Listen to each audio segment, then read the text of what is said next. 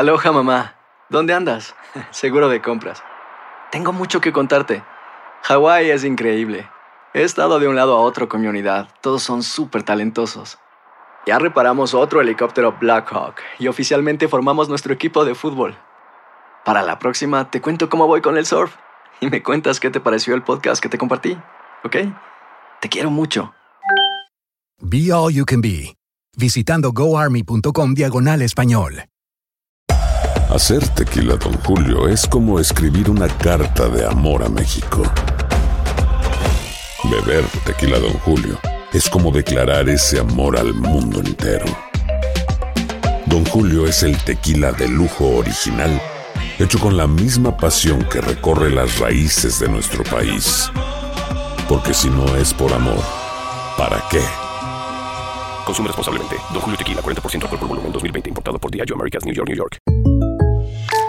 When you buy a new house, you might say, Shut the front door! Winning! No, seriously. Shut the front door. We own this house now. but you actually need to say, Like a good neighbor, State Farm is there. That's right. The local State Farm agent is there to help you choose the coverage you need. Welcome to my crib. no one says that anymore, but I don't care. So just remember, like a good neighbor, State Farm is there. State Farm, Bloomington, Illinois. Boost Mobile tiene una gran oferta para que aproveches tu reembolso de impuestos al máximo y te mantengas conectado. Al cambiarte a Boost, recibe un 50% de descuento en tu primer mes de datos ilimitados. O, con un plan ilimitado de 40 dólares, llévate un Samsung Galaxy A15 5G por $39.99. Obtén los mejores teléfonos en las redes 5G más grandes del país. Con Boost Mobile, cambiarse es fácil. Solo visita boostmobile.com. Boost Mobile, sin miedo al éxito. Para clientes nuevos y solamente en línea, requiere AroPay. 50% de descuento en el primer mes requiere un plan de 25 dólares al mes. Aplican otras restricciones. Visita boostmobile.com para detalles.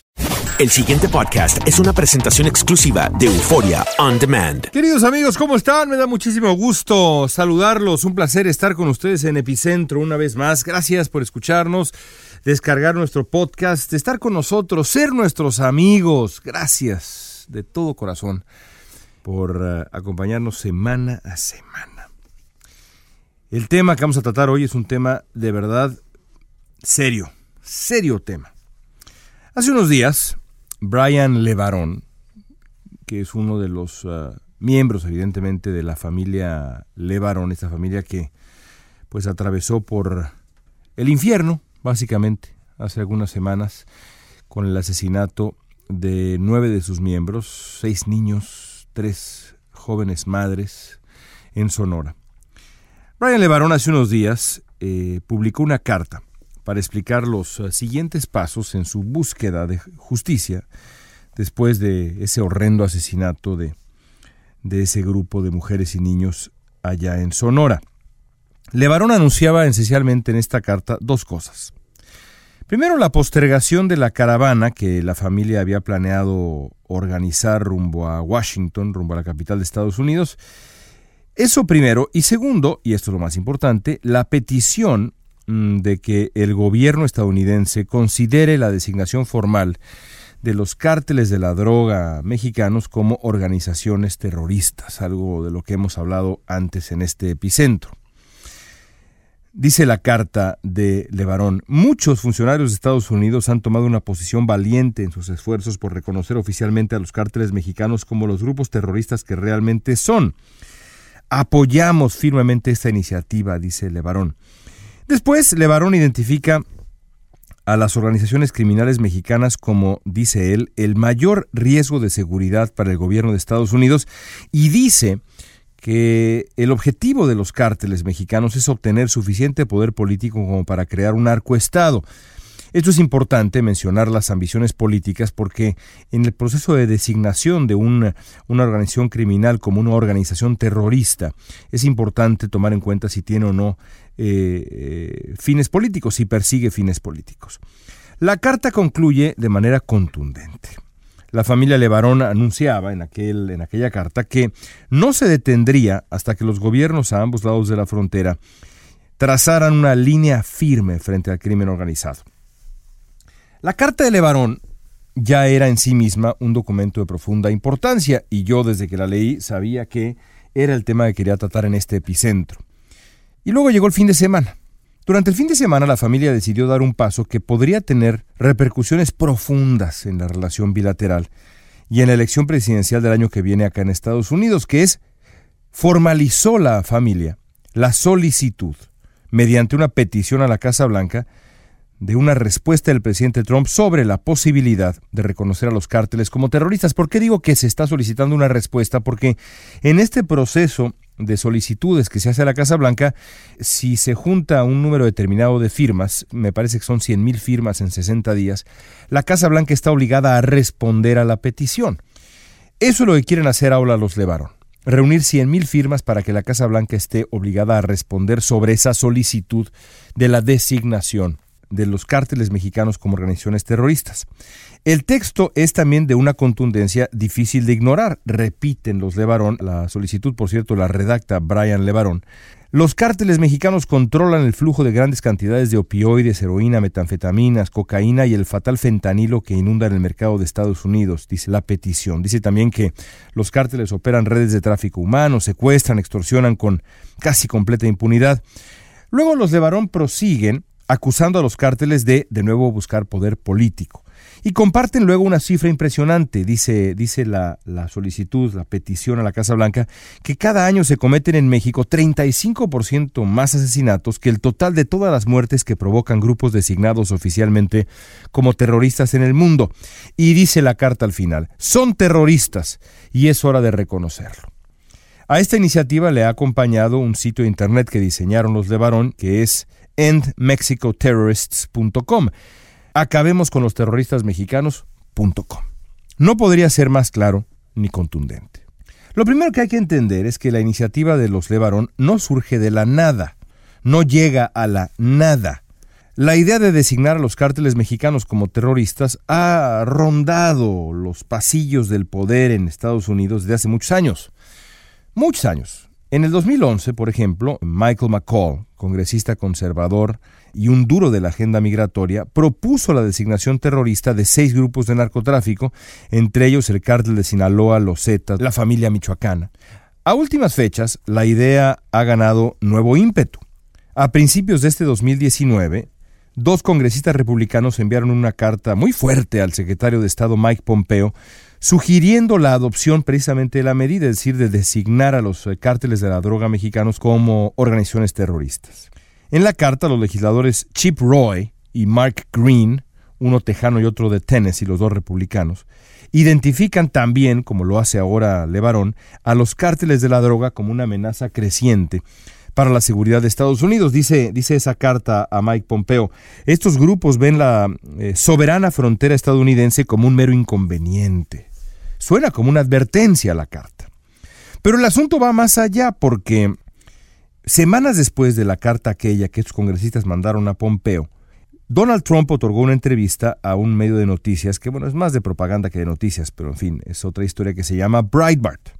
En la conversación, Trump dijo estar considerando seriamente la designación que habían propuesto Roy y Green y las complicaciones no terminan ahí porque hace unos días, como seguramente ustedes recuerdan, yo le pregunté al candidato demócrata Pete Buttigieg, cuyo perfil sigue creciendo en el proceso de primarias en Estados Unidos, si él contemplaría de ser presidente designar a los cárteles como terroristas y como les platiqué ya en Epicentro, para mi sorpresa, porque esta no es una posición común entre los demócratas, uh, Buttigieg me respondió que la opción para él debe estar en la mesa porque los cárteles en México se han dedicado al terror. Cosa seria esto. La petición formal de la familia Levarón, como ya decíamos, necesita recolectar 100.000 firmas en dos meses para obligar a la Casa Blanca a responder.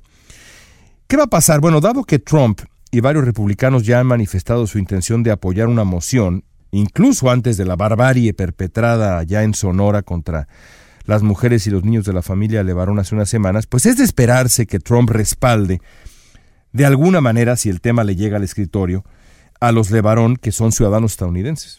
Si Trump da el paso de designar como terroristas a algunos cárteles mexicanos, el gobierno de Estados Unidos podría adoptar una serie de facultades que complicarán la relación bilateral, entre ellas pues varias medidas punitivas eh, desde el punto de vista financiero y demás y de inteligencia a personas sospechosas de asociación con los cárteles.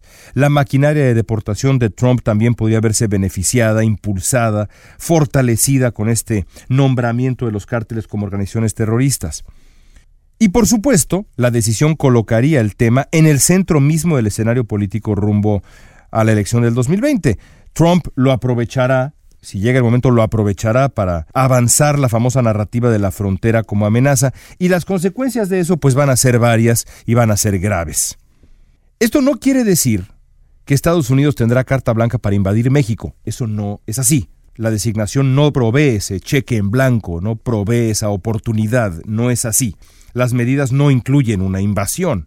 Incluyen medidas punitivas serias, pero no una invasión. Aún así el asunto puede ser grave. Pero lo que hay que tener muy claro, creo yo, es que nada hay que reclamarle a la familia Levarón, ¿no es cierto? Aunque cuando esto salió a la luz hace eh, apenas unas horas, estamos grabando este epicentro en lunes y fue apenas hoy cuando se dio a conocer esta petición, yo tuve el privilegio de darla a conocer el día de ayer y hoy se publicó en los diarios y demás, el día de ayer domingo. Y mucha gente respondió diciendo, ¿cómo es posible traidores? etcétera. Primero que nada son ciudadanos estadounidenses, pero después no hay que reclamarle a los Levarón, porque el gobierno mexicano les ha fallado desde hace muchos años. Y lo que ocurrió en Sonora, como lo que ocurre en muchas partes de México, seamos francos, caray, es terrorismo puro. Esto no quiere decir que yo esté de acuerdo con que se le designe como organizaciones terroristas foráneas, Foreign Terrorist Organizations en inglés, a los cárteles, porque las consecuencias, insisto, pueden ser graves, severas, excesivas, sobre todo en manos, esas facultades, de un gobierno como el de Donald Trump. Pero tampoco podemos tapar el sol con un dedo y negar que las cosas que ocurren en México ahora, que han ocurrido desde hace tiempo, no son actos muy parecidos a una estrategia terrorista. Lo que pasó en Sonora, lo que ha pasado en Michoacán, lo que ha pasado en Tamaulipas, lo que ha pasado en eh, Ciudad Juárez, lo que ha pasado en tantas ciudades de México, en Guanajuato, eso eso es terrorismo, Acapulco. Eso es terrorismo, casi bajo cualquier interpretación. ¿Qué hacer con eso? No lo sé, pero de nada sirve negar lo que es evidente. México tiene un problema muy grave de violencia, y ese problema de violencia incluye estrategias muy similares a las que usa el terrorismo internacional. Gracias amigos por escucharnos, nos escuchamos de nuevo la próxima semana. Soy León Krause desde Los Ángeles, California. El pasado podcast fue una presentación exclusiva de Euphoria On Demand. Para escuchar otros episodios de este y otros podcasts, visítanos en euphoriaondemand.com. Aloha mamá, ¿dónde andas? Seguro de compras. Tengo mucho que contarte. Hawái es increíble. He estado de un lado a otro con mi unidad. Todos son súper talentosos. Ya reparamos otro helicóptero Blackhawk y oficialmente formamos nuestro equipo de fútbol. Para la próxima te cuento cómo voy con el surf y me cuentas qué te pareció el podcast que te compartí, ¿ok? Te quiero mucho. Be All You Can Be, visitando goarmy.com diagonal español. Hacer tequila, don Julio, es como escribir una carta de amor a México. Beber tequila, don Julio, es como declarar ese amor al mundo entero. Don Julio es el tequila de lujo original hecho con la misma pasión que recorre las raíces de nuestro país. Porque si no es por amor, ¿para qué?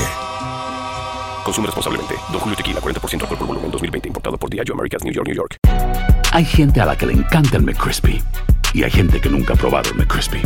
Pero todavía no conocemos a nadie que lo haya probado y no le guste. Para, pa, pa, pa. Ahorra más en JCPenney, más tu oportunidad de conocer a Shaquille O'Neal. Este sábado 4 de mayo todos ganan durante la entrega de cupones de 10, 50 o hasta 100 dólares, solo en la tienda mientras duren. De 11 a.m. a 1 p.m., los miembros de JCPenney Rewards tendrán una oportunidad exclusiva de encestar para conocer a Shaq. Habla con un asociado en la tienda o visita jcp.com y conoce más sobre la jugada. JCPenney, vale la pena. Cupón válido el 4 de mayo en selección de estilos. Entrega de cupones solo en la tienda para mayores de 18 años.